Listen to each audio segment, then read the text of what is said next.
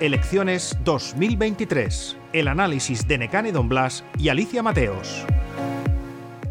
No sé cómo viste el mitin de Pedro Sánchez, pero voy a hacer una broma. A mí me sorprendió que no se sacara ningún conejo de la chistera, ¿no? Porque venimos de que si entradas de cine a dos euros, que se voy a cambiar la ley de vivienda. En Baleares no, no hizo ninguna propuesta estrella, si se me permite la broma. Bueno, creo que el mitin fue importante porque sirvió para dar moral a la tropa, que se dice en estos casos, ¿no? Hasta el momento ha sido el más eh, multitudinario de los que hemos visto en Baleares. Moral a la tropa y también un espaldarazo a José Hila, que es el candidato más débil que presenta el PSOE y al que peor le pintan las encuestas. Y ayer, desde luego, con el anuncio del tranvía, también recordar una vez más lo de Son Busquets. La verdad es que para Hila, pues esto fue como un impulso que lo necesita. Sí, está bien visto esto, está de, la pieza débil del, tablero de socialista, ¿no? Está por ver a ver qué efectos tiene. Yo creo que los mítines sirven por lo que te digo, porque generan entusiasmo, ¿no? En la militancia, que siempre es importante. Ahora, ya hemos hablado aquí de que en esta ocasión no va a haber grandes mítines, seguramente el de Pedro. Hemos visto llenar el Palmarena eh, con 10.000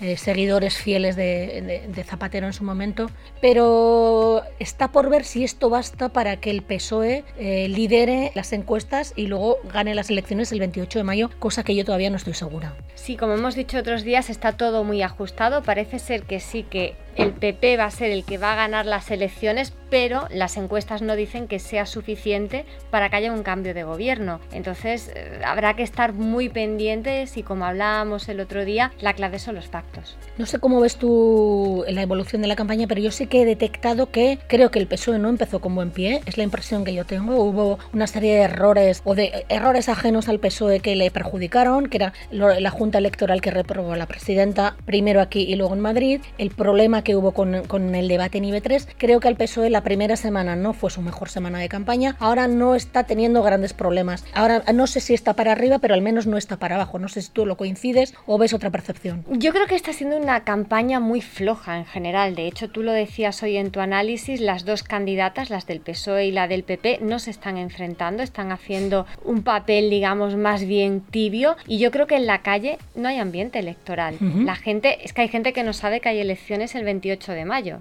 Esto puede hacer que haya mucha abstención. No sé si te parece que podríamos analizar este asunto un día de estos. Pues tema interesante. Pues muy bien, Alicia, pendiente queda. Elecciones 2023. Un podcast de última hora editado por Ainhoa Sanso.